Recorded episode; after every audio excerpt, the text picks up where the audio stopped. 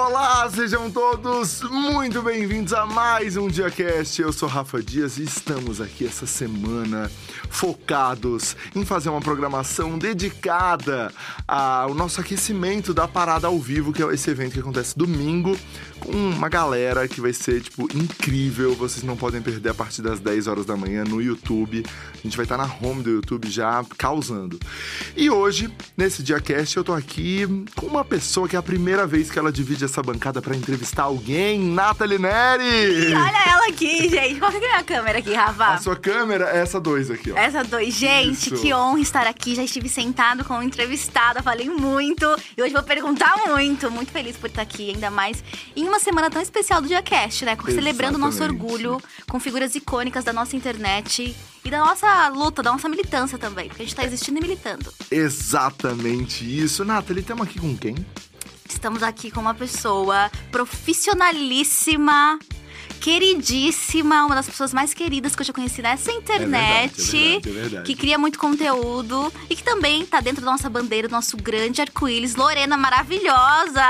Meu Deus! Seja muito Como bem-vinda. começar esse podcast sendo que eu fui chamada de icônica pela Nathalie? Exato! Assim? Nossa, eu sou. Então nunca vamos esquecer disso. Eu sou icônica mesmo. muito. Prazer, gente. A gente Seja já se muito bem-vinda. conhece. Tô muito feliz de estar aqui. Tava falando pra Nathalie que assisto todos os dias no meu almoço com a minha mãe, que vai estar me assistindo. Então, tô muito feliz mesmo. Tô empolgada pro papo. É isso, então. Vamos rodar a vinheta, porque esse papo vai começar. A gente já vai saber essa história do começo da Lorena, que ela já e foi hackeada, perdeu tudo, teve que começar tudo de novo. Vamos rodar a vinheta e a gente começa.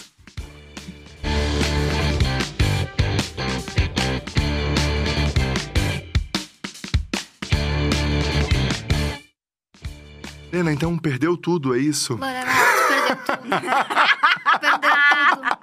Acaba. Conta pra gente já esse começo que é completamente diferente. Porque assim, uma pessoa ser hackeada com o número de seguidores que você tinha já é. Sim. Assim, você não conseguiu recu... Conta pra gente o que aconteceu. Vamos Tá, lá. calma. Eu gosto de dizer que eu tenho uma coletânea de coisas que só acontecem comigo. E essa foi uma delas, com certeza.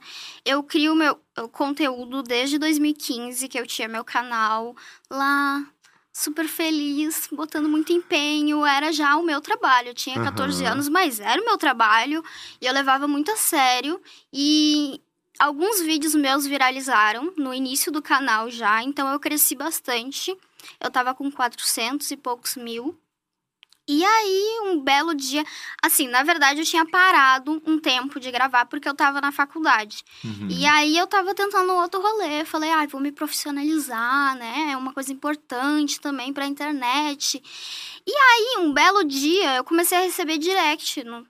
E as pessoas falando assim: Lorena, tá tendo uma live esquisita no teu canal. E eu falei, gente, uma live, mas eu não tô na live, eu tô aqui, nem tava fazendo nada. E aí eu fui entrar e era um sorteio de um não sei o que, do SpaceX e assim. Aí depois disso a live caiu e eu não consegui acessar mais o meu canal. Só que eu não perdi só o meu canal, eu perdi toda a minha conta Google, né? Ah, E aí eu perdi tudo, assim, literalmente. e aí eu fiquei muito com muito medo, assim, fui até na polícia pra ver porque tinha documento, tinha várias coisas que podiam ser acessados, né? E depois de muito tempo, assim, conversando com o YouTube, eles falaram que foi uma invasão russa. Caramba. É chique, né, gente? Pois é. Aí, basicamente, pra vender meus seguidores, mas a gente conseguiu recuperar o canal. ah. Só que daí eu já tinha criado outro. Uhum. E eu não quis voltar pro antigo também, porque eu acho que eu já tava num momento que eu tava me descobrindo muito, assim. Tava Uhum. repensando muito o que, que eu tinha criado, o que, que eu já tinha feito. Eu ainda não tinha um nicho naquele outro canal.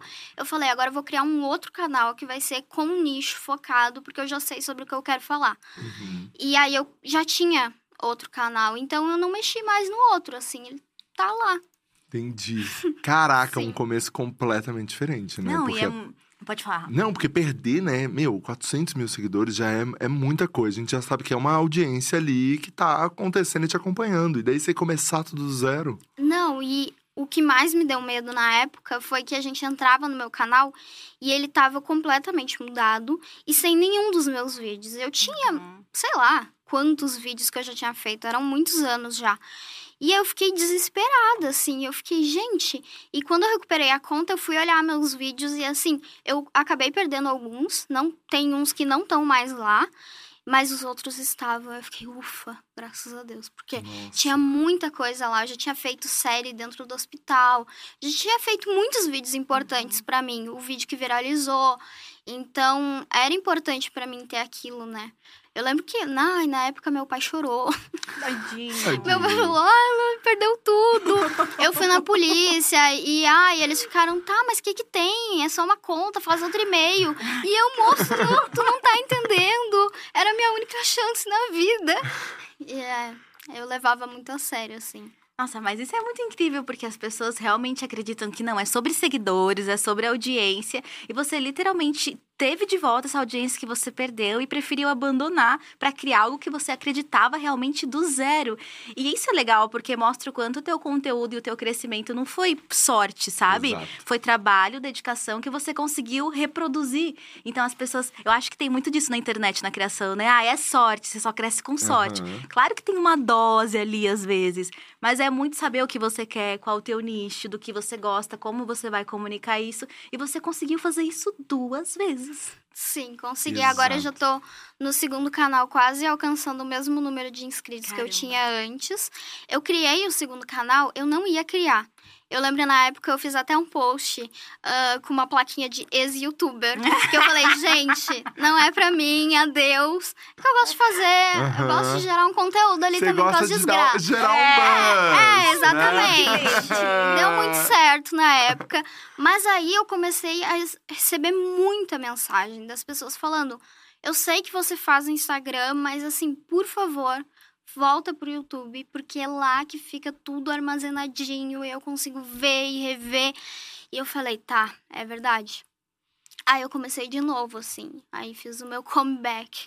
Ah, eu sou uma- um, um astro, né? É pop. Da cultura pop. É, exatamente. exato. É, eu tinha que fazer, gente. Na verdade, fui eu que paguei pra hackearem meu canal. Exato, só pra ter um buzz ali. É, É. entendi. Pra ter aquela, aquela história, né? A jornada do herói, de voltar, Exato. sofrimento. Exatamente. A comunidade engajar, falar, Lorena, pelo amor de Ela Deus, voltou." ela voltou É. depois de um hack. Mas isso que a Nathalie falou é muito verdade, porque assim, é sobre o conteúdo, né? Então, o conteúdo, quando ele existe, as pessoas vão consumir, as pessoas estão ali, né? O público tá sedento pelo conteúdo, eles querem conteúdo. Então, quando você oferece, seja num canal que já tem 400 mil inscritos ou num canal novo, sendo conteúdo, as pessoas estão afim. E como, e como você começou, assim, Lori? Como, como foi? Como você chegou e falou, putz, vou começar uma carreira na internet? Porque você começou muito nova. Sim. É, mas já também começou num momento que já existiam pessoas com essa carreira, né? Então, Sim. como, como foi esse clique? Então, acho que uma coisa importante de eu contar de toda a história é que eu comecei a fazer tratamento em São Paulo de saúde, porque eu sou de Porto Alegre, né? E eu comecei a fazer tratamento aqui em São Paulo em 2010, com 10 anos de idade. Uhum. E isso mudou muito a minha cabeça, porque daí eu conheci São Paulo, né? Conheci os gays, o povo e eu fiquei, meu Deus, que mundo incrível é esse? E as pessoas aqui já tinham telefone. Eu não tinha telefone na época, nem minha mãe. E aí ah, eu comecei a entrar para esse mundo. Então aqui eu comecei a comprar revista, e aí já tinham alguns youtubers na revista. E comecei a assistir. Eu sempre fui muito da internet, assim. Então, a gente tinha um computadorzinho lá em casa. E antes de ter a internet em casa, eu fazia slides, assim. Eu gostava de ir mexendo, sabe? Uhum. Fazendo apresentações, vídeos com a minha câmerazinha, né? E aí, com o tempo, eu fui pegando mais gosto por assistir as pessoas. Então, eu era muito inspirada por canais, assim. Eu primeiro assistia mais blogueiras mesmo, de maquiagem. E aí eu até tenho uns vídeos gravados meu de maquiagem, assim, com 12 anos. Caramba. Só que daí eu olhava aquilo depois e eu falava, não, essa maquiagem é horrível. eu não posso postar isso. E eu acho que eu posso falar, assim, que eu tive um grande uh, incentivo de criar o canal por causa do Luba, assim. Ah, que legal. Porque eu acho que o Luba naquela época eu assistia muito, assim, e eu via que ele fazia uma coisa diferente, assim, que era o que eu Uhum. queria, que era sentar e conversar com as pessoas mesmo. E aí, até assim, a ideia do meu primeiro vídeo seria um vídeo para o Luba. Que a minha Ah. ideia era fazer uma dedicação, uma carta de amor. Mas aí eu decidi começar de outro jeito, que eu fiquei com vergonha. Assim, né?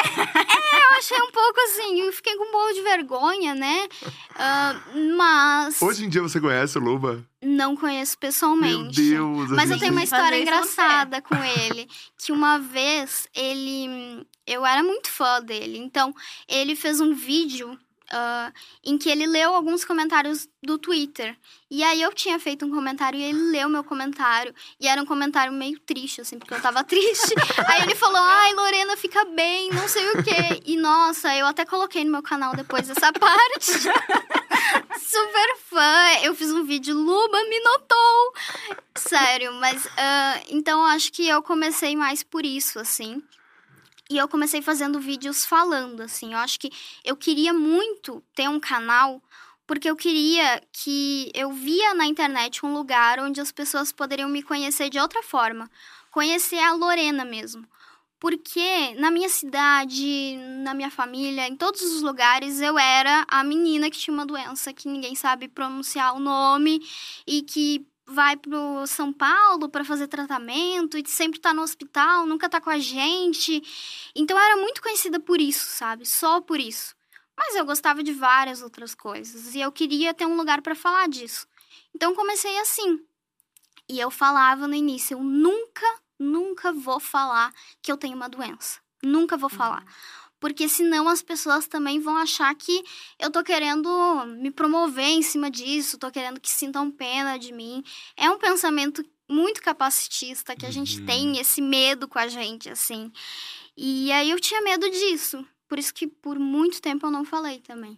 E aí, quando você teve o seu segundo canal, você já tinha passado por esse processo, entendido que você também poderia contribuir com muita gente e com a sua história, né? E é doido isso que você tá falando, porque hoje em dia a gente tem uma ideia de que para você criar conteúdo você tem que ser muito extravagante e popular e tem que gostar de falar, extrovertida a palavra, É. né? Você tem que ser uma pessoa das câmeras, mas talvez no passado esse lugar de você criar essas comunidades na internet, ela vinha principalmente desse desejo de não ser mais só, né?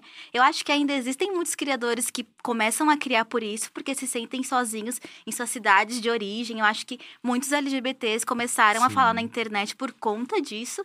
Mas é doido como a gente percebe que é isso. A internet é esse lugar de integração, né? E que hoje não, você tem que ser muito extravagante e uma pessoa de pessoas para estar produzindo. E não, às vezes você só quer fazer amigos e contar histórias pela primeira vez. Exatamente, eu era muito tímida, muito. Eu gravava cada fala, eu falava uma frase, daí eu pausava, daí eu falava outra frase, e eu ia assim e depois eu ia cortando pra parecer que foi uma conversa, porque eu não conseguia falar tanto assim. Hoje eu acho que eu lido melhor com Muito isso, assim. melhor. Eu Sim. assistindo os vídeos da Lorena, a gente siga uma Lorena, porque É, ela é por uma favor, profissional. Por favor. Assim, eu vejo, eu falo, um dia eu quero produzir como a Lorena produz. Porque você é É. muito profissional, você é muito boa, você se comunica muito bem, com Tem um texto espontaneidade. incrível que eu acho que isso que é Exato. muito legal. A narrativa é muito boa, assim. Até me lembra muito, e até talvez pela timidez, a Lui, que É começou, né, há muitos anos e sempre foi essa pessoa di- diferente, Uhum. né? Assim, de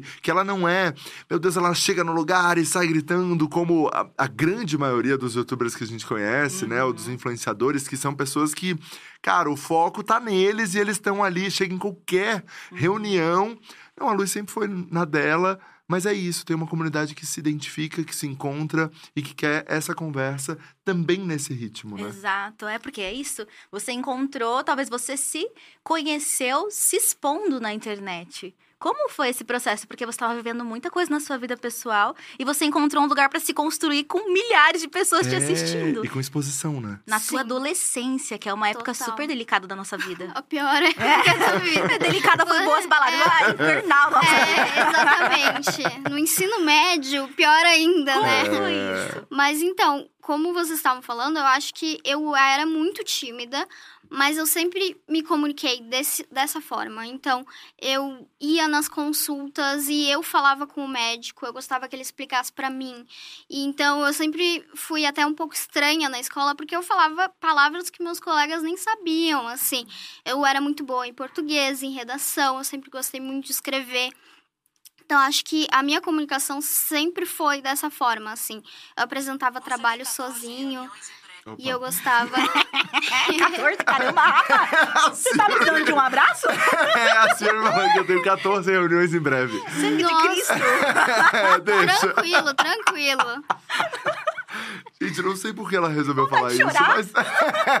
mas tudo bem, isso só hoje. Trabalho na internet bem fácil, bem fácil. Vocês acham que Rafa é só atraso, gente? não é não. Mas então, eu acho que daí eu fui mudando o meu conteúdo, fui percebendo. Eu acho que teve um ponto muito grande, assim, que nesse meu primeiro canal eu ainda não falava da minha doença. Mas aí teve um dia que eu apareci pra fazer uma aqui fala e eu tava toda roxa Caramba. por causa do hospital. E aí eu recebi muitos comentários. Lorena, mas o que, o que rolou aí, né? O que tá acontecendo? E aí eu tive que falar, assim. Eu tô aí... com respeito, porque eu tô imaginando essa situação. É. Você tratando com normalidade algo que era normalidade pra você, mas seus seguidores que estão te acompanhando todos os dias, desesperados pra entender por que, que ela não tá falando. Exatamente. E aí, em 2016, eu tinha 16 anos, um ano de canal, ah, eu precisei fazer um transplante. Era a única coisa que poderia me ajudar naquele momento. E aí a gente falou: vamos? Tá, vamos. Eu falei: mas e o canal? Porque eu ia ter que vir para uma cidade do interior aqui em São Paulo, fazer e ficar nesse hospital. Eu fiquei seis meses morando no interior de São Paulo para fazer todo esse processo. Só que eu não queria parar de gravar vídeo. E aí eu fiz um vídeo chorando, falando, gente, a verdade é que eu tenho uma doença. Só que aquele estava sendo um momento muito delicado na minha vida, porque o transplante era a única coisa que poderia me ajudar. Então eu tava literalmente entre vida e morte ali. E eu falei, gente, eu tenho uma doença e eu tô correndo muito perigo. E eu preciso ir fazer esse tratamento, mas eu vou mostrar tudo para vocês que eu passar lá. E aí eu comecei a gravar. E aí que surgiu o Diário de um Transplante, que foi uma série assim que deu muito certo no meu canal. E foi muito bom porque era uma coisa que eu já sentia falta. Eu estava nos hospitais e eu pesquisava vídeos tipo vlog no hospital. E eu não encontrava. Daí eu pensava, ninguém tá no hospital, eu tô Caramba. não tem ninguém aqui Uhum. comigo. Só que ao mesmo tempo eu via muitos jovens que estavam ali passando dificuldade. Então eu comecei a criar esses vídeos e, enfim, essa série eu acho que tem muito carinho pra mim, porque eu fiz quimioterapia, eu perdi meu cabelo e eu mostrei tudo. Fiz 16 anos dentro do hospital, depois a medula pegou, deu tudo certo e aí eu voltei pra casa. E aí eu acho que eu comecei a falar mais da minha doença. Ainda não tinha virado meu nicho, assim, mas eu já tinha exposto tudo, basicamente, né? Tudo que eu sentia. Não, isso é, é importante porque você não só olhou para essas pessoas que estavam lá como alguém que talvez precisasse dessa referência ou dessa conversa, mas expor esse, expor é uma palavra que às vezes parece ruim, né? Uhum. Compartilhar esse processo mudou o que para você? Tipo, como foi para você gravar esses vídeos? Como foi para você é, compartilhar essas experiências num momento tão delicado da sua vida? Então, eu acho que foi o que mais me ajudou, com certeza, porque eu recebia, eu conseguia ter contato com outras pessoas, ter contato com a minha família. Nessa época, muita gente me ajudou, porque a gente não tinha condições, assim, de estar lá. Então, muita gente já conhecendo a minha história ajudou a minha mãe a poder ter um aluguel lá no interior e todas as coisas que a gente precisava, assim. Então, me ajudou de várias formas e me ajudou principalmente porque eu ficava, eu fiquei seis meses num quarto isolada. Então a minha mãe só podia me visitar durante muito pouco tempo, porque eu tava sem imunidade, né? Então corria muito risco. Eu tava passando por um procedimento muito sério que não podia arriscar nenhuma pessoa vir de fora. Então eu tive que ficar seis meses sozinha. E aí o celular ali foi o que me salvou. Eu ia pro banheiro, eu tinha minha rotina de todos os dias e eu ia mostrando e gravando e de certa forma, gravar tudo aquilo parecia mais leve, sabe? Uhum. Não parecia, nossa, estão aqui tirando minha medula. Parecia só, tipo, olha, gente, meu procedimento. Uhum. Não sei, de certa forma me ajudou a não ah, chorar mesmo, não encarar aquele momento assim, meu Deus, eu perdi tudo de novo. É que o É. celular eu acho que representava as pessoas todas, Sim. né? Então, aquele momento que você gravava e mostrava e dividia e conversava, você tava se relacionando com as pessoas através do celular, assim, né? Exatamente. Eu recebia muitas mensagens de apoio, recebi muita ajuda, como eu falei. Eu acho que desde o início do meu tratamento a gente fez muita rifa, almoço solidário, tudo que é campanha para ajudar a pagar meu tratamento.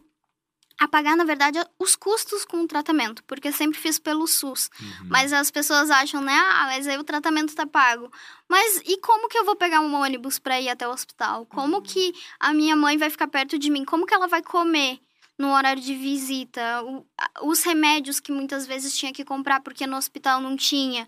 Então era muita coisa e a gente eu vivi muito tempo sendo ajudada por muitas pessoas. Eu tenho muito gratidão assim por todo mundo que me ajuda. Tem muita gente que me segue ainda que fala: "Ai, eu participei da sua vaquinha. Eu tava lá te ajudando". Então é uma construção de uma comunidade assim diferente, sabe? É Nossa, é diferente. diferente praticamente como família, né? É. Porque essas pessoas não só estavam com você nos seus momentos mais complexos, mas elas te viram crescer, porque hoje você é uma mulher de 22 anos, que tá Exato. desde quantos anos? 2015 você tinha quantos? Eu tinha 14 Desde e tava fazendo 15. Desde os 15, 14 anos produzindo conteúdo na internet, inspirando a vida de várias pessoas e a recuperação de várias pessoas e crescendo nesse espaço, sabe? E eu queria entender mais sobre isso, porque você passou muito tempo sozinha e acompanhada virtualmente, mas como foi desenvolver os seus gostos? O que, que você gostava de fazer? O que, que te divertia? O que você tinha raiva? E como isso reflete hoje na pessoa que você é? Então, eu acho que eu sempre gostei de ser a menina diferente. E nas, eu acho que eu tinha dois focos principais. A minha doença, que eu sempre levei muito a sério a minha saúde. Então, o que o médico falasse, eu chegava na consulta e perguntava: o que, que eu tenho que fazer? Ele me falava e eu seguia aquilo com muita, muita rotina. Então, eu acho que eu tive muita responsabilidade desde nova porque eu faço meu tratamento desde os 5 anos. Então, muitas responsabilidades surgiram pra mim antes até dos 10 anos, antes de eu Caramba. entrar pra internet. E é um processo muito solitário, como tu falou, assim, não é fácil porque em muitos momentos eu não podia estar com outras pessoas, era perigoso que eu estivesse com outras pessoas. Então, eu ficava sozinha e o que eu mais me dedicava era os estudos. Então, era melhor na escola e me cobrava muito para aquilo, porque eu sentia que eu precisava ser alguma coisa ali, sabe? Alguma coisa de importante. E eu achava que tirar 10 na escola seria essa coisa fenomenal. Então me esforçava muito, tinha melhores notas assim. E meu sonho era trabalhar, na verdade. Você tá brincando? O sonho do adolescente era trabalhar, era assinar a minha carteira. Exatamente. Eu de, eu tenho eu sim, gosto de escrever. Eu, eu acho que esses eram meus gostos. Eu gostava muito de ler, de escrever. E eu gostava muito de ficar treinando vídeos também. Então, antes de eu publicar o primeiro, eu treinei demais, assim, demais mesmo. É, você já escreveu um livro, né? Escreveu e publicou um livro. Sim, sim. E aí, eu. Oxe, o que eu tava falando? Que você queria trabalhar. Ah, sim. Então, e aí eu, eu falava, é, precisava ter 14 anos pra tirar uma carteira? É, acho que Acho que 16, era. 14, por aí. Então, eu o meu sonho era tirar minha carteira de trabalho e entrar no aprendiz legal. Ai, o sonho de Ah. todo adolescente antes da internet. Assim, Só bombar. que É. isso foi uma coisa que me marcou muito, assim. Eu lembro muito disso, porque eu lembro que eu cheguei nos meus 14 anos e eu falei: tá, paz, agora eu quero tirar minha carteira de trabalho. e aí a gente teve uma conversa muito séria e eles falaram: filha, ah, assim, a minha adolescência foi um processo da minha doença que eu tava muito mal, muito mal mesmo. Não se compara como eu estou hoje. Então eles falaram: não tem como. Tu sabe que tu vai ter que pegar um ônibus, tu vai ter que lidar com outras pessoas, vai ter uma pessoa que vai ser exigente contigo, tu vai ter que cumprir horários, tu já estuda de manhã, isso já é muito difícil para ti. Como que tu quer passar o resto do dia ainda trabalhando? Eu fiquei muito chateada, porque eu sabia que eu não ia conseguir trabalhar, mas eu queria muito. Uhum. Então, acho que foi uma motivação ali depois também. Eu falei, nossa, eu posso trabalhar em casa. De um outro jeito. Exatamente. Eu já estudava grande parte do meu tempo em casa. Eu não consegui ir para aula muitas vezes, assim, eu faltei muita aula. Então, a escola já não era um lugar que eu conseguia frequentar. Uhum. Imagina um trabalho num escritório, Formal. enfim.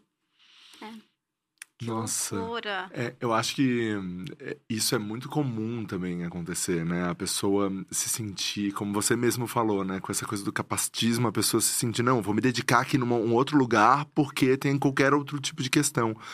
E isso é, a gente vê agora, assim, com, com essa clareza e poder falar para as pessoas na internet, eu acho que ajuda demais, né? Como você se sente hoje conseguindo ajudar tantas pessoas? Porque você está ajudando as pessoas. Essa é uma realidade.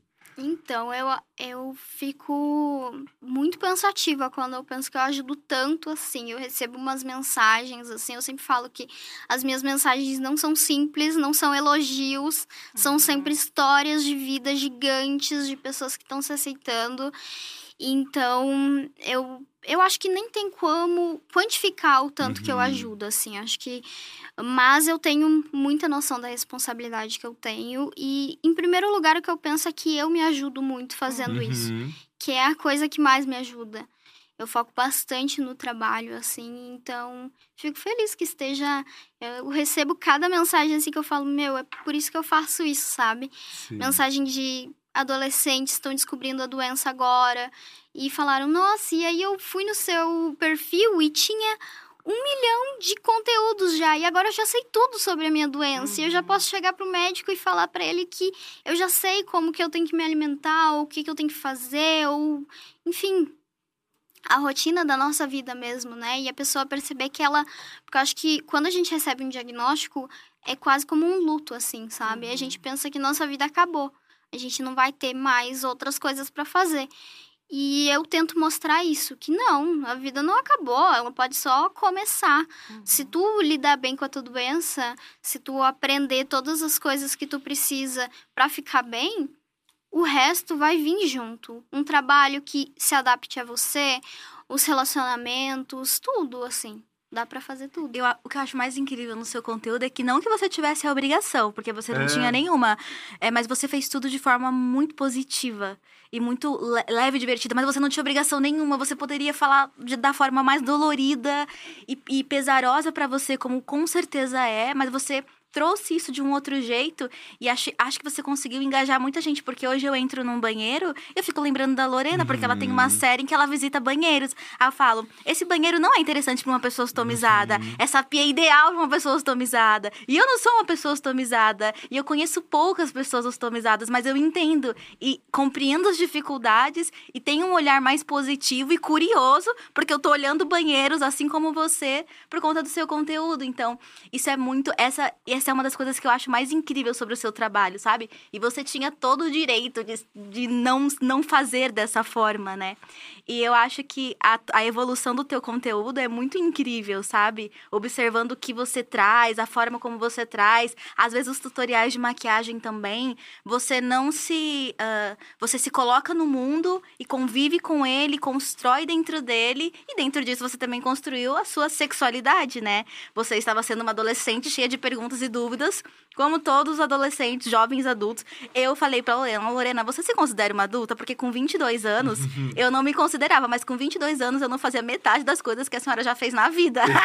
Exatamente. Então, como que foi esse processo de entender sua sexualidade, começar a falar sobre isso também, ao mesmo tempo que você falava sobre tantas outras coisas? Sim. Então, eu acho que, primeiro, sobre a doença, assim, eu achava que se eu falasse sobre isso, eu poderia atrair só pessoas que têm a mesma coisa que eu. E aí eu pensava, pô, vai ser um público muito pequeno, né? Eu vou estar ajudando, eu via a importância nisso, mas eu pensava, será que eu vou conseguir crescer com isso? Mas com o tempo e hoje eu já sei que as pessoas me seguem independente do que elas têm. Uhum. Todas as doenças, todo mundo tem alguma coisa de saúde, alguma coisa de alimentação, qualquer coisa, todo mundo precisa ir no médico. Uhum. Então, é uma coisa que todo mundo vive. E às vezes não é nem só isso, Lô. É assim, só pra fazer a gente pensar também. Porque é, a Nathalie tava falando dos banheiros. Quando você falou sobre o Lollapalooza, fez muita gente pensar. Né? É, até a própria organização do evento, assim, pensar sobre aquilo. Que talvez as pessoas não estavam pensando sobre aquilo. Então, quando vem você fazendo um conteúdo como esse, mostrando, tá fazendo um monte de gente pensar. E, e não é pela doença, não é por isso por aquilo. Eu me- até me coloco nesse lugar, sabe? Como um empresário, assim. Uhum. Meu, várias vezes a gente não tá pensando sobre alguma coisa e você traz um assunto super importante que faz a gente refletir sobre aquilo. Sim, foi o que eu tentei mostrar naquele desabafo, assim, que, pô, não sou só eu que sou ostomizada que preciso ir num banheiro. É uma Uhum. coisa básica, tinha muita gente há muito tempo ali. É óbvio que a gente vai precisar ir no banheiro. Enfim, e aí Porque o que aconteceu. aconteceu, acho que dá pra resumir, É, é, que o, a, Lo, a Lô foi convidada pro Lollapalooza e zero acessibilidade, né? Zero. E aí a experiência que era pra ser gostosa, divertida de música e cantoria. Nossa, virou um show de terror pra mim, assim. Uhum. Foi uma noite muito difícil. Acho que primeiro a questão de acessibilidade que pra mim eu óbvio que eu sou uma pessoa que consigo caminhar, mas eu não consigo longas distâncias. Então, a experiência de chegar no evento já foi muito difícil. Ah, eu tinha visto Eu não consegui chegar, tá? É. A Nathalie conseguiu, eu não foi consegui. difícil. É, então, assim, já é uma maratona ali, né? Exato. Você tem que ser uma pessoa, assim, uma saúde muito boa, Uhum. crossfit, Exato, é enfim. condicionamento físico nível ali. Sedentarismo também não passa, gente. E aí, eu não consegui. de muito tempo que eu tinha chegado, eu não encontrei coisas pra me alimentar, eu não encontrei uma fila preferencial. A fila tava enorme e, e eu precisava pelo menos de uma água. Eu pedi água, não me deram água. Eu pedi um banheiro, não tinha banheiro, só nas saídas. Como que eu ia ir até a saída se eu tivesse entrado, sabe? E aí, na volta, quando terminou os shows, ah, era numa ladeira, assim, né? E coisas que eu preciso fazer muito esforço com as pernas e com o abdômen, com certeza vai prejudicar a minha ostomia. E naquele momento, a minha bolsa simplesmente falou: eu não quero mais subir essa ladeira, e vazou tudo por mim. E aí foi um caos, porque eu comecei a chorar em silêncio primeiro, não falei pra ninguém. Depois as pessoas perceberam que eu tava chorando. E aí começaram a tentar me tirar, e o que, que a gente vai fazer? E cadê o banheiro? Cadê o banheiro? Cadê o banheiro? E a gente não encontrava. E as pessoas, eu acho que o que eu mais senti, assim, é que todo mundo tava me olhando, sabe? E voltou um Uhum. sentimento lá do início de quando eu coloquei a minha bolsa, que eu sentia que mesmo que ela tivesse escondida na minha roupa, parecia que as pessoas sabiam, Uhum. sabe? Eu olhava para as pessoas e eu falava, nossa, tenho certeza que ela sabe que eu tenho uma bolsa aqui embaixo. E aí voltou esse sentimento, porque ali já não tinha mais como esconder. Tava minha calça, meu tênis, eu tava toda suja. A gente teve que sair do evento para encontrar um local. E aí eu me troquei, assim, eu fui para casa chorando, nunca mais voltei. E vai ser um pouco difícil para mim decidir to- ir de novo, né? E aí, depois de. Mas a organização do evento falou com você depois, não falou? Não. Ah, eles não falaram? Depois daque- Não. da- daquelas publicações, eles não falaram Porque com depois você? de tudo isso, você Eu achei, Não. eu achei que eles tinham se posicionado, não? Não, assim, eu tive. ah, eu postei sobre isso um pouco depois. Eu ia postar só nos stories, eu não ia Uhum. falar muito, mas eu comecei a postar os stories e as pessoas já começaram a falar: Meu Deus! Uhum. E aí eu fiz um vídeo. E depois desse vídeo também tiveram muitos outros relatos de outras Uhum. pessoas com deficiência que Uhum. também tinham passado ah, por capacitismo no festival. A equipe realmente não estava preparada. Até a pequena Lô Uhum. acabou, os elevadores não funcionavam. Então, pra que ter elevador, né? E pra quê? Divulgar que é um lugar com acessibilidade. porque Exatamente, mas a gente não teve, não teve resposta, não. Assim, eu, pelo menos, não recebi nenhum pedido de desculpas. Caramba. Então, Eu achei que eu tinha visto um posicionamento deles, porque eu vi que, né, um dia após que você tinha falado, a Pequena Lô também, várias outras pessoas, é, eu vi que eles tiveram que se posicionar até por uma questão dos patrocinadores. Todo mundo começou a, gente, peraí. Mas então eles não falaram com vocês. Comigo não, Tá. assim, eu vi em algumas reportagens, assim, que os jornalistas tinham falado com eles. Uhum. Em alguns momentos ali eles tinham respondido que eles têm muito a melhorar na acessibilidade. Uhum. Mas ninguém falou comigo, sabe? Uhum. Assim, eu vi isso em outras matérias, não diretamente comigo, assim. Entendi. Então, realmente é uma, uma questão que hoje em dia não teria como voltar num festival, se né, nesse festival em específico, se não tivesse uma, né, um, um papo deles falando, cara, estamos aqui né, em, em prol disso para melhorar, ou até mesmo antes de organizar o festival, ter uma conversa com vocês para ver, gente, isso aqui a gente está fazendo faz sentido, né? Porque eu acho que é isso não tem ninguém ali que pensou sobre isso, ou seja, Sim. tá precisando entrar mais alguém para pensar sobre isso. Exatamente, isso acontece muito, assim, se a gente for pesquisar mais sobre acessibilidade, a gente entende que os projetos de acessibilidade, as pessoas que cuidam disso, então a equipe que vai ver a organização do evento, o mapa do evento, ela não é uma equipe que tem uma deficiência, que não vivem aquilo. Então é muito fácil que a pessoa deixe passar coisas. Ela acha que só colocar uma rampa, beleza. Mas será que essa rampa tá bem posicionada mesmo? Será que uma cadeira realmente passa ali? Eles não fazem esses testes assim. E o que mais me machucou mesmo é que o, o evento estava divulgando uma acessibilidade, várias questões que não foram cumpridas no momento. Eles falaram que não esperavam que seria tanta gente, mas enfim, minhas próprias amigas foram comigo e também passaram por momentos assim, então é muito complicado a gente saber disso, assim. É, não, a Nathalie tava lá, ela falou, "Ah, eu tava che- tentando chegar, levei quatro horas pra tentar chegar. E daí a Nathalie falou, ó, se você entrar, você não vai conseguir tomar água, porque a fila pra água é surreal. Surreal. Fila pra água, fila pro banheiro, fila pra um É. açaí. Eu fiquei. então é, é um. é, eu acho que festival tem muito dessa vibe, roots e música. Mas, gente, né? Se você quer ser acessível, se você quer diversificar o teu público, diversificar é uma palavra horrível. Mas se você quer sair da tua norma e das pessoas que sempre vão nesse tipo de festival e tá, inclusive, usando isso pra se divulgar e promover, o mínimo é da estrutura, né? Para as pessoas, inclusive, que, que estão e que vão desde sempre, pagam milhares de reais pra estarem lá, né? Exatamente, eu recebi muitos comentários quando eu publiquei o vídeo de ah, mas você foi no festival, você esperava o quê? Que tivesse uma cadeirinha pra você sentar? E eu falei, não, eu esperei que fosse confortável pra todo mundo e não uma Uhum. experiência de que tá todo mundo ali louco pra tentar chegar ao palco, pessoas passando mal.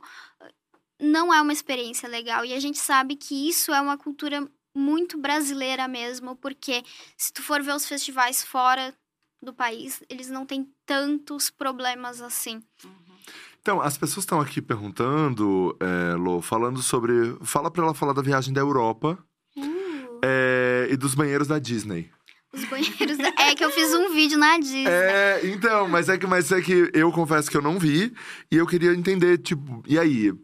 Tudo certo? Não? Então, ah, bom, vamos por parte. A viagem na Europa. Eu fui pra Londres e fui pra Uhum. Paris. Primeira vez. Nunca imaginei que eu ia conseguir fazer uma coisa dessas. Mas consegui. E, gente, a acessibilidade a gente reclama aqui, mas assim, lá. É duro, assim. Eu passei muito mais dificuldade lá do que eu passo aqui. Ó, Ah, a maioria dos banheiros, eu falei isso, fiz um vídeo sobre acessibilidade na Europa. Ah, tu chega num restaurante, se ele tiver banheiro, o banheiro é num porão lá embaixo que você tem que descer uma mini escada e ir num banheiro completamente assim ah, deplorável e é muito difícil pra mim porque eu não consigo ir num restaurante se eu não for no banheiro, porque logo que eu como eu preciso ir uma, duas, três vezes. Então, muitos lugares a gente deixava de ir porque não tinha banheiro, e em outros era muito difícil pra mim por causa da escada também.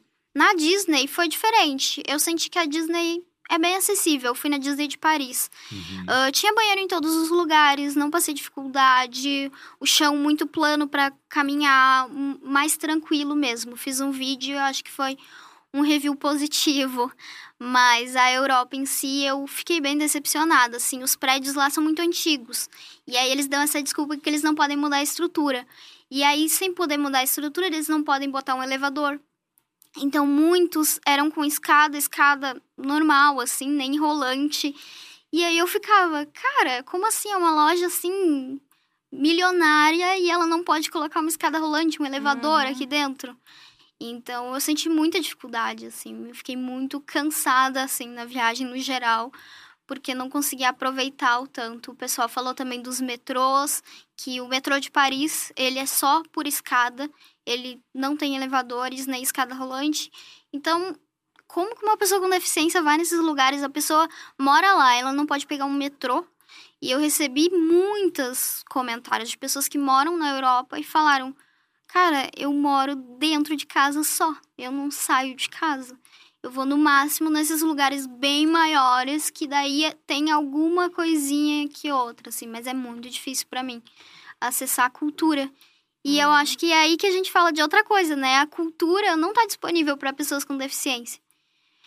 E aí a gente é excluídos, a gente não vai, a gente faz o quê, sabe? Eu não vou num show do artista que eu gosto, porque eu não sei como vai ser.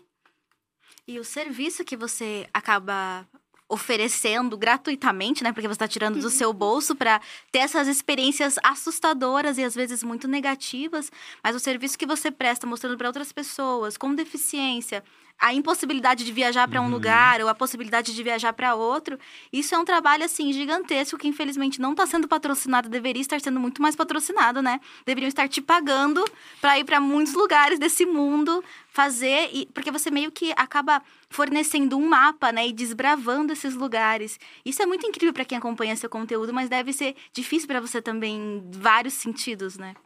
É difícil assim, é difícil, eu acho que no dia a dia ali mesmo, se deparar com essas situações, sabe? Eu fui no meu aniversário num restaurante que eu queria muito, e aí eu precisava muito ir no banheiro, tinha uma escada enorme para mim subir. Uhum. E eu já fiquei pensando na mesma coisa que aconteceu no festival. Eu falei, cara, será que se eu subir essa escada eu vou chegar inteira lá em cima? Uhum. Então, coisas muito básicas, assim, e aí não tem como, eu acabo mostrando, assim, nas redes sociais, porque eu acho que é importante, né?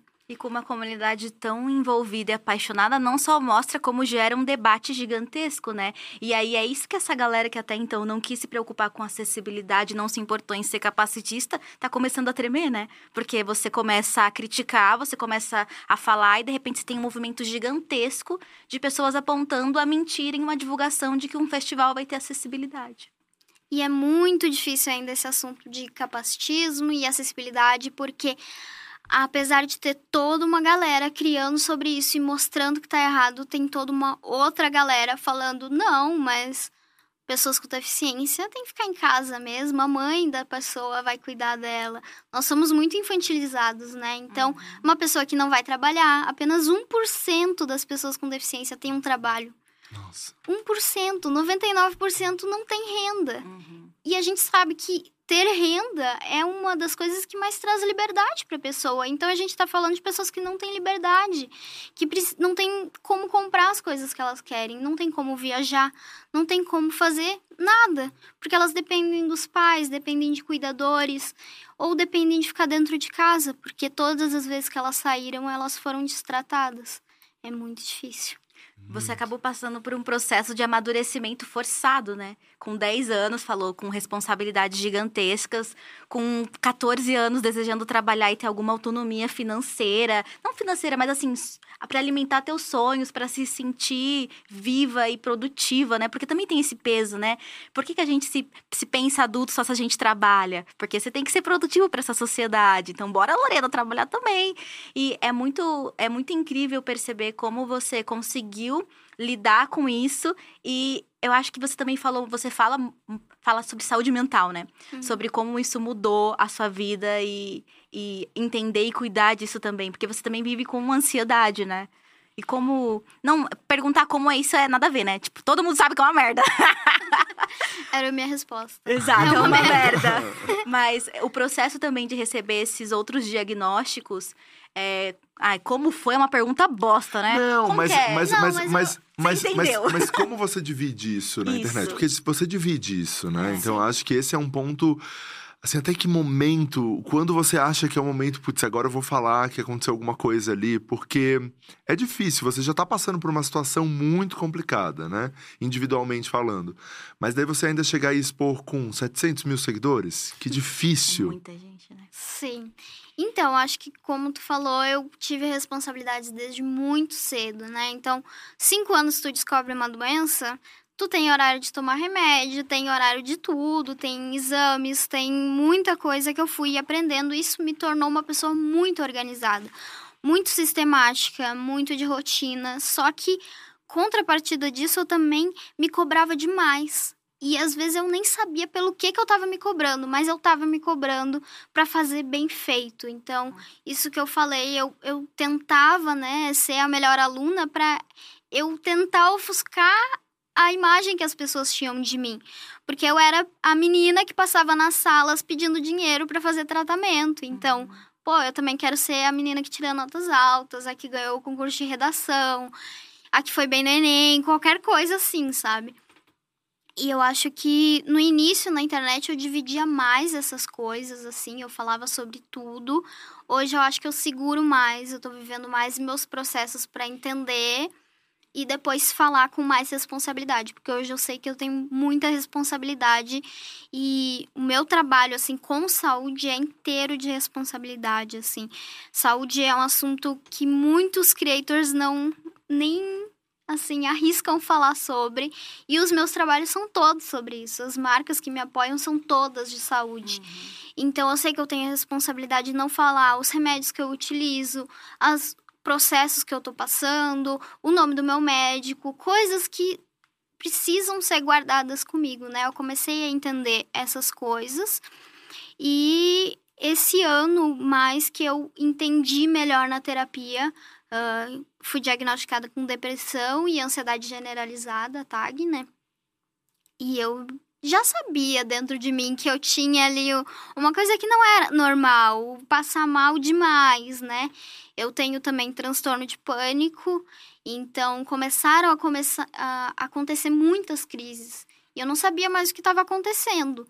E aí foi quando eu peguei assim mais pesado no lado da saúde mental e falei, eu preciso cuidar disso daqui também e não da minha saúde física só, né? Porque todo momento as pessoas, elas não perguntavam muito como que eu estava me sentindo, elas perguntavam: "Você tá bem? Uhum. Melhorou da doença? Foi na consulta?" Já fez isso? Já fez aquilo? Já fez o exame? E aí o resultado do exame? E eu, sabe, como que eu tava me sentindo com aquilo? Demorou muito para eu entender que eu não tinha recebido essas perguntas assim para mim. Uhum que era só mais, ah, se você tá bem da doença, você tá bem. Uhum. Uhum. Não, mas peraí, não é, é assim. É estar viva, mas não que tipo de vida você tá levando, né? é. né? Qual é a saúde, a qualidade dessa vida, psicologicamente falando, né? Sim, é, eu, ano passado eu passei por uma cirurgia muito delicada, um, não sabia como ia ser o resultado, foi um processo, assim, de, primeiro, de aceitação muito duro, porque podia acontecer de tudo na sala cirúrgica, e depois que eu saí, assim, eu só comecei a melhorar. Ia melhorar, ia melhorar. E eu tinha 21 anos. Em 21 anos da minha vida, eu nunca tinha sentido as coisas que eu estava sentindo. Eu nunca tinha sentido disposição, eu nunca tinha sentido fome, eu nunca tinha sentido várias coisas assim. Porque a doença minimizava tudo isso. Eu não tinha força no meu corpo, né? Uh, o meu cabelo começou a crescer, minhas unhas cresceram. Então, eu comecei a perceber que eu estava melhorando, né? E aí, em janeiro, eu recebi o resultado do meu médico e eu estava em remissão. Remissão é quando a doença tá dormindo, digamos uhum. assim. Não tá mais nada acontecendo no seu corpo. Pode ficar bem, tomando os remédios, mas fica bem. E ali foi que a, a minha vida caiu, assim. Eu falei, o que eu faço agora? Caramba. O que eu faço agora, se eu tô bem? Eu Como assim? que nesse momento, logo que você tava no hospital, a gente tava até. Já, você tava entrando na dia, né? Uhum. E pra gente aqui foi um momento também muito assim, tipo, vamos esperar, vamos, vamos deixar o tempo, a Lorena no tempo dela. E foi muito legal em janeiro, quando a gente voltou a falar. É, esse momento foi tipo, pra equipe toda, pro Léo, para todo mundo, assim, foi, foi um momento muito especial e eu acho que você mostrou isso também para as pessoas, né, nas suas redes. Então foi, eu, eu, imagino como você se sentiu, assim, um pouquinho só. Sim, e foi foi muito bom, foi muito bom saber que tinha dado certo, que uhum. foi o que uhum. salvou minha vida. Mas foi muito difícil, assim, porque 21 anos lidando com uma coisa, né? Como se eu tivesse um foco principal. Uhum. E agora eu não tenho mais esse foco. Beleza, eu não preciso mais cuidar tanto dessas coisas, não preciso mais ir no médico toda semana. Eu ia toda semana. Então, o que, que eu faço agora? O que, que eu gosto? Eu tô descobrindo isso. Organizar com... uma viagem pra Europa? É. Exatamente. Uma forma de É, começar. é. Eu gosto do seu estilo. É, eu amo aquele- aqueles seus posts no aeroporto, na primeira viagem internacional. Eu amo. Sim, eu tinha que dividir essas coisas porque eu me sinto mesmo descobrindo o mundo, assim, sabe? Descobrindo as coisas. Várias vezes eu tô na terapia, assim, eu falo, ai, mas eu tô sentindo isso. E não tô com vontade de fazer isso. Ela falou, é normal. Tu tá sentindo o que uma pessoa normal sente. Tu não tem mais as preocupações da doença. Eu falei, eu sempre fui muito rígida comigo, então assim, não posso sair com os amigos, não posso sair pra comer fora, não posso ir numa festa. E aí eu tava falando com a minha terapeuta, nossa, eu tô com vontade de sair de noite com meus amigos fazer nada, assim. E ela falou, é normal. E eu, não, não é normal, não pode, não pode. Então eu sou muito rígida, ainda tô aprendendo a gostar dessas outras coisas, assim. Porque eu- achava que não podia, que ia me fazer mal, né? Porque realmente fazia mal antes. E mudou, a gente dançou muito na festa É, da dia, na né? festa da dia de 8 horas a gente curtiu. Curtimos. Mariana foi até o chão. E esse domingo vamos curtir também. é vai isso. ser, vai ser, vai ser. é Muitos isso. shows, né? Muito, muitos shows. Ó, a coisa vai ser boa e vai ser um agito que você não pode perder nesse domingo ao vivo no YouTube. É, Lô, e hoje, assim, quais são os planos? Quais são os projetos? O que, que você tá pensando é, para esse 2022, para os próximos anos? Como você tá organizando a sua carreira, assim? Onde você quer chegar também? Então, eu tô num processo muito delicado, assim, de pensar muito nas coisas. E uma coisa que eu percebi, que antes eu, eu corria muito, assim, pelo conteúdo, pela internet. Eu acho que só quem trabalha entende isso. Então, corri muito pra crescer, pra ser reconhecida, pra falarem meu nome e as pessoas me conhecerem. Então, eu vivi aí uns dois anos de pandemia completamente atolada de É trabalho. verdade, porque você bombou principalmente na pandemia, né? Sim, É. eu fui. Eu, antes da pandemia, eu tinha mais ou menos uns 80 mil seguidores. Cresceu tudo isso em dois anos. Então foi muita coisa pra mim digerir. E agora eu quero fazer que todo bom artista faz uma pausa. Ai, gente, é meu sonho. Tem 14 reuniões hoje, né? Eu tenho 14 reuniões hoje. Mas eu quero também fazer essa pausa, mas Sim. admiro horrores. Então, eu quero dar uma primeira pausa agora, que sim, no inverno. Esse é meu plano Ai, principal. que delícia! Ai, que delícia, no sul ainda. Porque senão as pessoas vão enjoar da minha cara, né? Eu preciso pensar em novas coisas, porque eu quero criar novas coisas. Tem muitos projetos que eu tenho na cabeça que eu quero muito fazer, mas eu não consigo, porque com a demanda do dia a dia, não tem como. Não É. sobra tempo pra escrever aquela coisinha ali, um roteiro, uma coisa. Então, eu quero me dedicar nesses projetos, quero descobrir a vida assim mesmo, sabe? Eu tô muito focada em mim agora. Quero fazer amizades que eu falo que eu não tenho amigos. Ah, Porque- tem sim, tem eu, tem Jonas. Você falou, Lorena, vai lá na minha casa, hein? Eu vou, eu vou, pode deixar. Mas, Eu não, quero entendo. descobrir as- é um- o meu jeito, sabe? Descobrir as coisas que eu gosto mesmo. Acho que eu tô nesse processo. Mas aí, depois, assim, eu tenho projetos bem ambiciosos, assim, bem Uhum. grandes. Não vou falar ainda, vai- manter um segredinho. Aham, que legal. Mas eu, eu sempre falo que o final do ano tem datas muito importantes, né? Então, setembro é setembro verde, luta PCD. Outubro a gente tem o dia dos ostomizados. Novembro também tem data de ostomizados. E dezembro é Natal. Então, no final do ano eu quero dar uma corrida e fazer muita coisa nova, que eu acho que vai ser legal. E esse ano a gente tem eleições, né? Então, assim, também temos uma, uma questão, um papel social importante, né? Acho que como influenciadores todos, a gente também sabe a nossa responsabilidade de conseguir ajudar a sociedade nesse momento, porque precisamos, né? E também temos Copa do Mundo esse ano. É verdade? Oh, é, tem Uau, Copa do Mundo esse sabia, ano. gente, tô muito por Muita fora das coisa, coisas. Coisa. das eleições. É essa É. agora? Será que essa, vem, será? gente? Ai, não me perguntem de futebol, Ai, por também não me favor. Eu nem me importo, mas só pela alegria disso. É, mas eu Mas, acho que assim, é, uma Copa do Mundo, pelo menos, É, é. dá uma animada, né, no Dá. pessoal, com certeza. É. Não. Acho que, com certeza, na, na época das outras eleições eu criei conteúdo sobre isso. E Uhum. quero de novo, acho que é nosso dever como É, exato. influenciador, principalmente a gente tem que falar sobre isso. Não é uma coisa assim, ai não, mas eu não vou falar porque não, a gente tem que falar. Eu acho que do mesmo jeito que tem que falar sobre saúde e que eu fiz todas as campanhas de vacinação possíveis para que todo mundo se vacine, para que eu garanta que pelo menos as pessoas que me seguem Uhum. estão imunizadas, estão seguindo os protocolos. Responsáveis, né? No Sim. mínimo. Exato. Lô, a gente tem um bloco aqui que é o bloco da Ai, fofoca. meu Deus. Que é o que a gente mais gosta, porque Ai, assim, daí a tá gente fala. fim. A gente tá indo pro fim. Passou rápido. É, acontece. É, é um clássico do Diacast, todo mundo chegar e falar, meu Deus, tá acabando. Mas vamos, vamos, vamos com calma, tá? Vamos com muita calma nesse bloco da fofoca. A gente quer só saber amenidades, coisas, tá? Eu já vou colocar uma nova aqui no bloco. aqui. É. Diva Pop. Diva pop? É, já, Agora já joguei, já joguei uma nova no Nossa bloco da Senhora. fofoca. Uma diva pop. Boa pergunta. Acho que eu sou mais a Taylor Swift. Ela não tá tão, né, Ah. assim, ativa, mas foi um grande amor pra mim. Profunda, tem história. É, É. é naquela guerrinha, né? Katy Perry, Aham. Taylor Swift, eu sempre era. Taylor Taylor Swift! Swift. É, É Swifter? O nome? não, acho que é Swift. não é o Swift. É. Coisa assim. Você, Ana. Diva Que Pop. Diva Pop Jogou, joguei pra você. É, tá. Assim, nossa, aquelas. Ah, várias, né? Assim.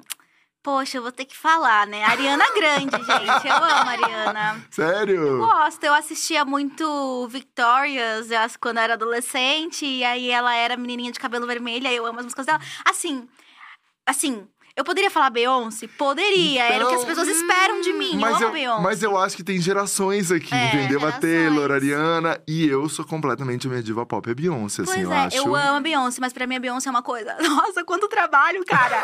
Vai curtir um pouco, menina! É, daí quem eu já acho, assim, que é uma diva pop mais real, assim, que eu realmente admiro. A Beyoncé eu realmente amo, assim, eu fui em cinco shows já. Mas a Alicia Keys, eu acho também.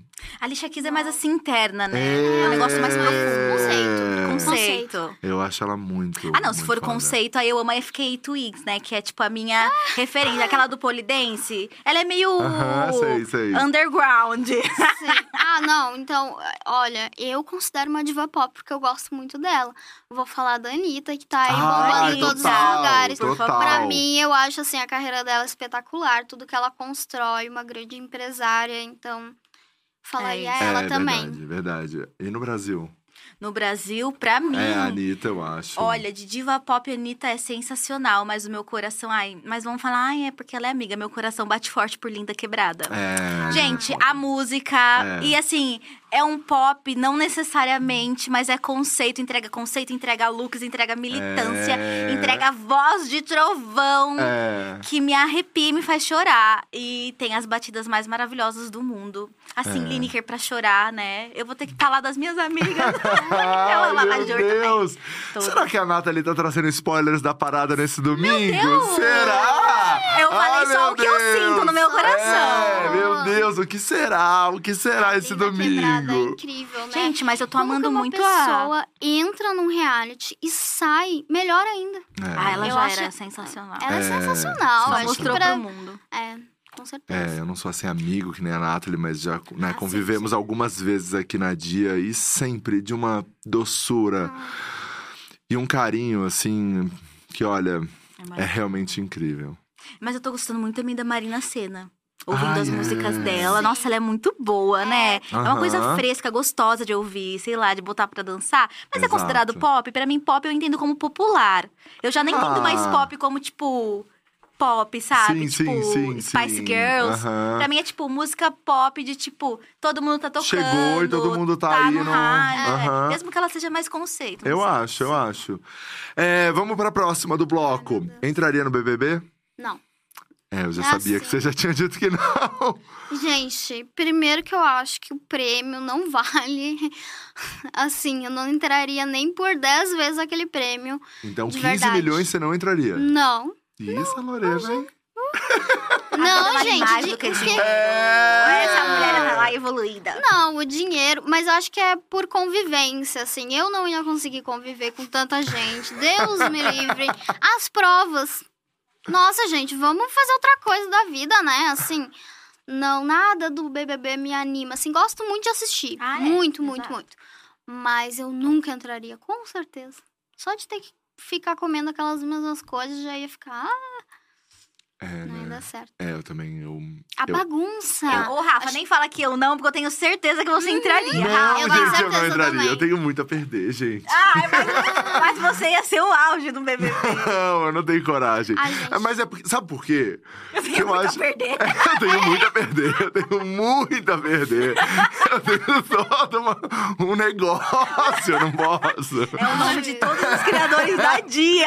É. Nessa, nesse braço, nessa tatuagem. É, eu tenho, eu tenho muito a perder. Eu acho que eu não, não, não teria condições, assim. Principalmente porque ia chegar numa prova de resistência e eu falar, galera, desculpa aí, mas eu tô saindo agora. Ou tem como excluir alguém da prova? Me tira aqui, porque.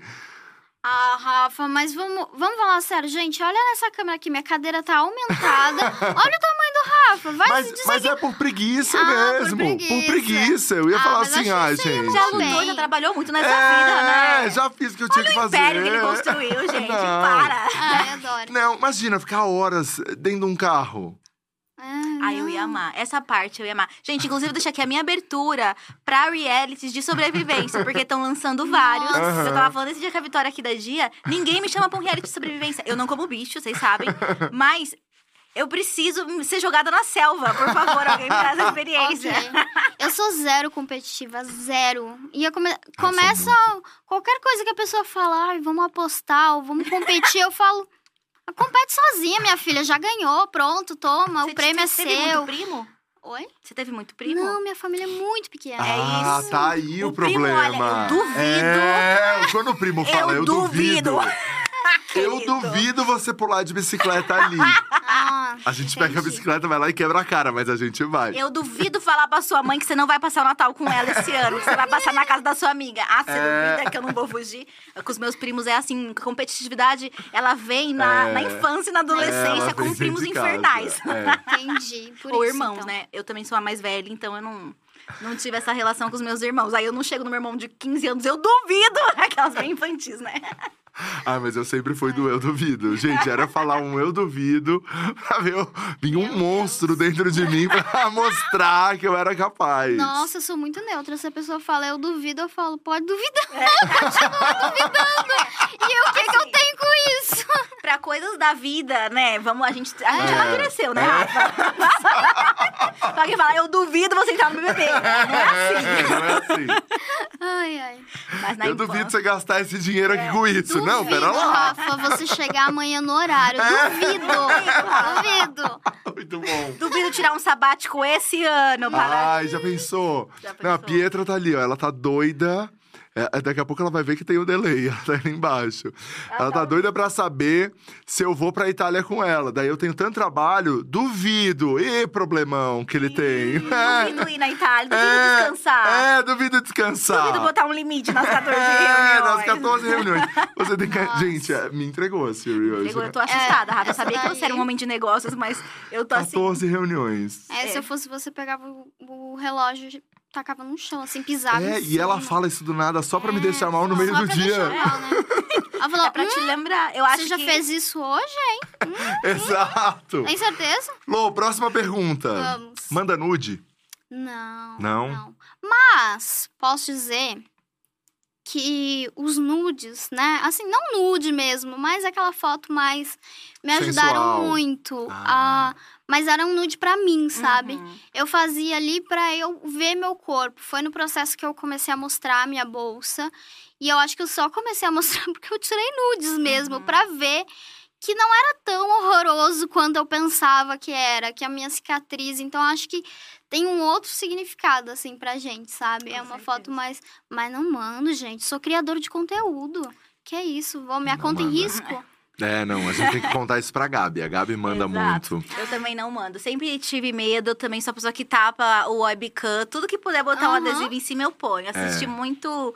Como é Black que chama? Mirror. Black Mirror. Assisti muito. É, exato, que dá um não, desespero, Deus me né? livre, imagina. É, Lô, item fútil mais caro que você já tenha gasto, assim, que você comprou. Fútil. É, mas tem que ser fútil. Já teve meu espremedor de, de fruta aqui Espremedor. e já teve bolsa de 50 mil reais, já teve tudo. Nossa, ah, sim, gente. Eu comprei uma bolsa. Não foi 50, imagina, foi 100, né? Hum, hum, nossa, fútil. Eu compro muita coisa de tecnologia só. Eu não considero isso fútil porque é Ah, meu trabalho. É. Mas não. vamos lá.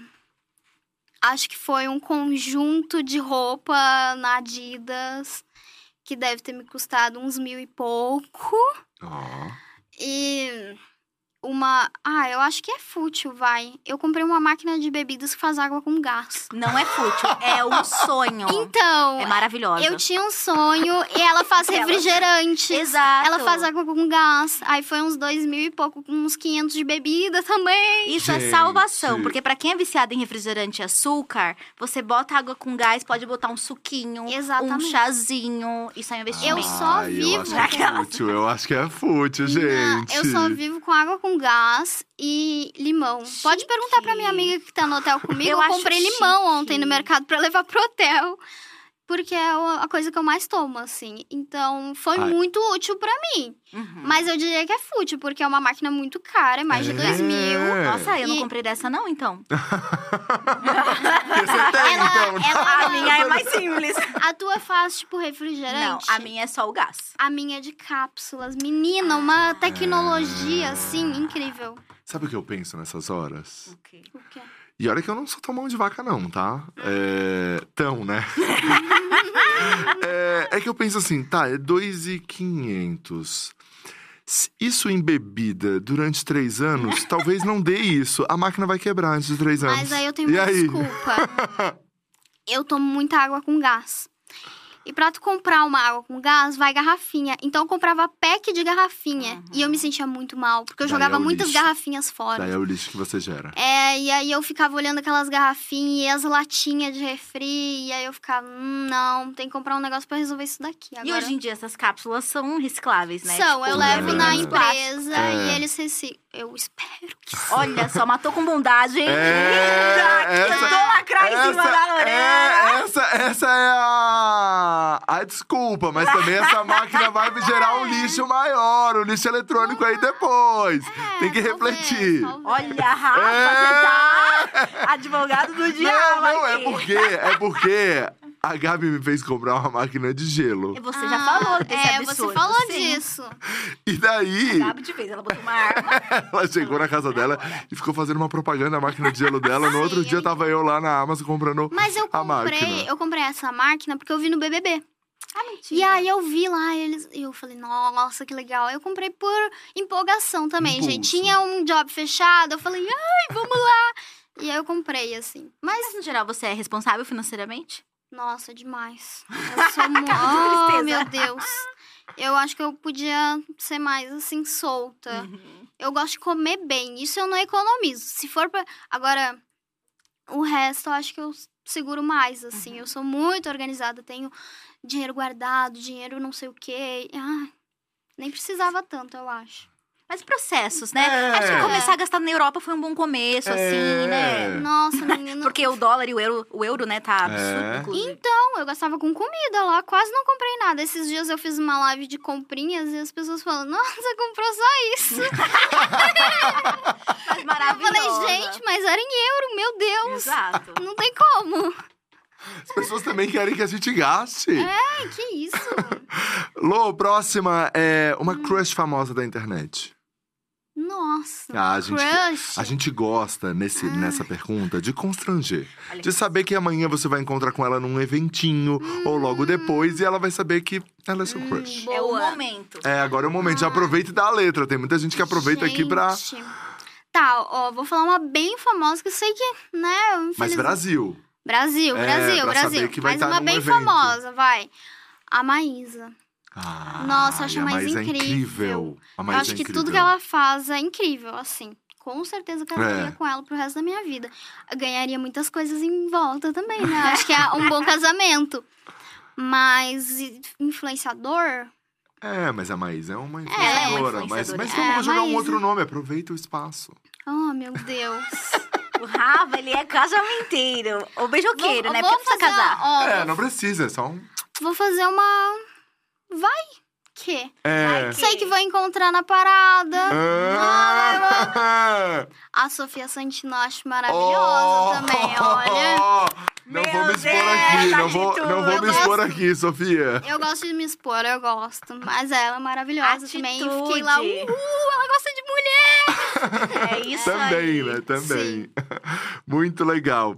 É isso. Mais alguma pergunta, Ana? Eu tenho. Ai, meu Deus. A gente que geralmente te- eu tinha um público assim de pessoas muito jovens quando eu era Aham. criança, quando eu era criança, quando eu comecei na internet, né?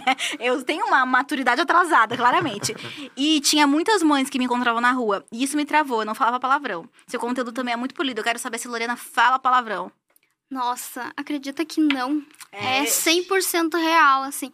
Eu não falo, não tenho costume. Às vezes eu vejo as pessoas falando e eu até me esqueço que existem as palavras. Tá. Eu mas, mas, você tá caminhando no quarto. Tá. Deu aquele chute no, no dedinho. É! Eu no, acho, no- na ponta da cama. O que, que sai? eu acho que eu sou escandalosa que eu grito. Uhum. Eu falo, ah! Eu sou muito gritona, assim. Então, gritar ou falar alto, eu falo, assim.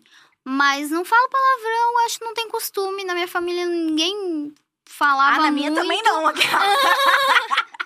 Mas não sei, acho que não, não é uma coisa que vem, assim, pra mim. Isso é muito bom, Olha, porque as pessoas, quando a gente não fala palavrão, elas ficam incomodadas. É. Ela fala, eu não vejo um puta que pariu, um caralho, um vai tomar no cu sendo da sua boca. Aí começaram a me questionar isso numa época da minha vida. Aí eu falei, verdade, mas tipo assim, meu público envelheceu também. Eu não, não, não, faço conteúdo pra criança. Aí eu comecei a me expressar, a falar muitos palavrões, eu sou uma boca de bueiro, minha mãe fica revoltada com os meus vídeos. Mas tem palavras que são um bom palavrão expressa. É Porque eu que também. eu acho que eu sou muito velha. Eu sou aquele próprio meme do te falta ódio. Me falta muito ódio. Gente, é sério. Eu vejo uma situação horrível acontecendo na minha frente e eu fico. As outras pessoas incomodadas, brabas, e eu, calma, gente, vai resolver. Ai, E maravilhosa. ficar tudo bem. Ai, que isso é assim. Eu preciso de uma amiga assim. É. Não, mas me falta ódio, gente. Trato isso na terapia. Ai, Ela tem fala, que- Lorena, pode ficar com raiva. Fala o que tá sentindo. E eu, não. hum. Vamos botar uns palavrão, né? É. É, eu vou ter que aprender. Não, mas eu acho que. Mas sua mãe não falava? A minha mãe não, minha família é super religiosa, me julgavam muito. Mas aí a gente fica com tanta raiva contida que é isso ou é cometer. Olha, e atos quem hediondos. sabe daqui a uns anos eu não vou me transformar, É. né? É, Pode ser. É porque minha mãe que tá assistindo, que assiste todos os programas, né, mãe? É, sempre falou muito lá em casa. Ah, mentira! Ai, minha mãe Ai, sempre. berço. Minha mãe jogava vários, Nossa, eu vou jogar vários, essa pra sua vários. mãe, Rafa. Ai, meu Deus. Ah, mas era uma coisa lá em casa sempre muito presente. Um puta Eu que sempre pariu. achei ma- o máximo. Eu ia na casa de uma mãe assim, ela, e porra, essa porcaria de louça que você lavou. Eu ficava, nossa, que mãe legal. Sério, eu ficava assustadíssima. Eu ficava, gente, que caos. que caos aqui, eu E quero nós sair duas correndo. taurinas, hein? É, Taurina, É. a gente tem bastante ódio, eu acho. Bastante ódio reprimido que a gente precisa botar pra fora. Exato. Então vem aí no meu comeback, gente, prometo. Eu vou voltar assim, ó, toda de vermelho, a, É a própria É isso. nova Lorena. Lô, pra gente encerrar uma mania que ninguém sabe sua. Ixi, muitas. Muitas? Muitas. Eu tenho mania, nossa, com tudo. Acho que minha maior mania é com comida. Eu como as mesmas coisas. Que coisas? A Gabi sabe disso. Conta pra gente um pouco. Nossa, eu tenho. A água com gás é uma questão, porque Uhum. assim, a, com limão. Com limão, e Eu não, não posso só... passar um dia sem. Já vamos preparar aí no camarim da parada, hein, É, gente? por favor aí, gente. É... Mas acho que ah, com comidas, assim, eu tenho, tipo, doces específicos, eu só como aquilo e eu tenho que comer todos os dias, Quais sabe? são? Quais Eu são? tenho um É, eu tô ritual. curiosa Ah, agora. É, eu Deus, também gente, quero saber quais são. Vou me expor aqui então, gente. Eu sou do bolinho. Eu gosto de bolinho. Eu não achei sei por um quê. doce assim. Eu que É que eu não um- gosto de muito doce também. Mas, Mas, eu gosto normal ou tipo muffin? Tipo muffin. Entendi. Tá. E aí eu como assim, de manhã e de tarde eu tenho que comer. E eu sou muito viciada, oh, minha nutricionista vai estar vendo isso. Naquela Coca-Cola com café. Aquilo é um Mentira. problema pra mim. Eu tenho que tirar dos supermercados, gente, por favor. Mas é bom esse negócio, porque eu sou viciada em café. Eu adoro um Ah. açúcar, eu tenho que tomar muito cuidado. Pra mim, é, eu comecei como? Misturando a Coca com Mentira, se Mentira. misturava. Mentira! É que- eu fiquei gente, tá, agora. pronto. Você não falou que Você misturava saúde? coca com café Não, calma, gente. e não fala palavrão? Como é que essa, como é que essa química isso. acontece? Isso. Eu sou viciada em café, viciada mesmo, assim. Eu não tomava café. E aí, quando eu comecei, assim, ó, virou um negócio louco na minha vida. Eu acho que um dia eu tinha que parar, mas também falam que fazem bem. É, Faz eu o acho bem. que. Eu acho que faz bem. É, eu acho. Se te faz bem, faz bem. Faz bem. Exato. Se você tá bem. feliz, faz bem. Tremendo. Se você tá feliz, faz bem. Eu acho que minhas manias seriam mais essas. Assim, eu tenho muita mania de organização também, mas assim, acho que de comida, quem convive comigo sabe, assim, que às vezes a pessoa vai num outro lugar e eu falo, não, mas não tem a comida que eu sempre como aqui. Passa E uma aí? lista pra quando a gente te chamar, a É, gente não, saber. gente, já vamos preparar esse cafezinho com coca pra Lorena no, no domingo. É, uma aguinha com gás e limão, um muffinzinho pra não, pra não achar ruim, né? Nossa. Que afinal são 12 horas ao vivo, então Oh, precisa alimentar. Exato. É isso, gente, vou estar apresentando a parada. É, Rafa? 12 horas Hein, ao Rafael? vivo. 12 horas, nossa. 12 horas, a O gente Rafael, inventa. gente, ele fala que ele tem muito trabalho, mas ele passa pra gente também. É, Essa dívida vai ficar na É o fluxo intenso que ele causa. É, que a gente inventa. A gente inventa. Criativo. Por que não 12 horas? É, por que não 12 horas ao vivo? Foi o que você No tava domingo. planejando antes, né? Exato. Eu duvido ano que vem. Aquelas... É. Não, não vou nem falar, porque eu Eu vou. duvido você fazer 24. Não, não vou nem Duvido. Depois de 50, né, gente? É, depois de cinco dias ao vivo, gente. Cinco, cinco dias, morei Imagina. 50. Mas dá 50 horas. Dá quantas horas cinco dias ao vivo? Cinco dias dá. Dois dias dá uns 48. Daí mais dois dá quase. dá 96. Ô, gente, a gente Sangue. vai fazer conta ao E vivo. daí a gente vai pra mais 24, que vai. Isso aí. Tá Yes. cento e poucas De horas. 24 e 24. É, em algum lá. número chega, gente. É, exato, mas é isso. Então, gente, pra gente encerrar aqui, Lô vai estar nesse domingo na parada com a gente. É uma transmissão de 12 horas, vários shows. Eu acho, tem uma- umas questões contratuais aí que a gente tá só finalizando. O line-up deve sair hoje. Todos os nomes que vão estar na parada nesse domingo. Você não pode perder. Nathalie Neri também. Também estarei aqui. Vamos ter. Já, isso eu já vou falar aqui ao vivo, hein? No meio da programação da parada dessas 12 horas, teremos dia cast especial ao vivo. Eu- a, a convidada que eu não posso falar ainda. Ai, mas. era- é, quem você soltou pra mim? É quem eu te falei, é quem eu te falei. Ai, eu tô por É que- gente, já vai falar aqui no off. É isso aí. Você que acompanhou esse Diacast, amanhã tem mais. Confere todas as outras entrevistas aqui no canal da Dia, se inscreve e a gente também tá com o áudio nas plataformas de áudios aí disponíveis, tá bom? Valeu, muitíssimo obrigado, Nathalie, por estar aqui pela primeira vez. Gente, eu tô honrada. Eu amo. Obrigada por esse convite maravilhoso. Obrigado Obrigada. você. E Ai, que eu honra ser a. Lorena, né, É, junto? Ai, era o que eu ia falar, gente. Muito obrigada, sério. Ser entrevistada pela Nathalie, vou colocar no meu Media Kit. Exato! Vou colocar, vou exato! colocar. Obrigada, gente, mesmo. Muitíssimo obrigado. Até domingo. Estamos aqui. Sábado, na verdade, já tem ensaio, aquela coisa toda. É isso aí. Até amanhã, gente. E domingo também, hein? Tchau.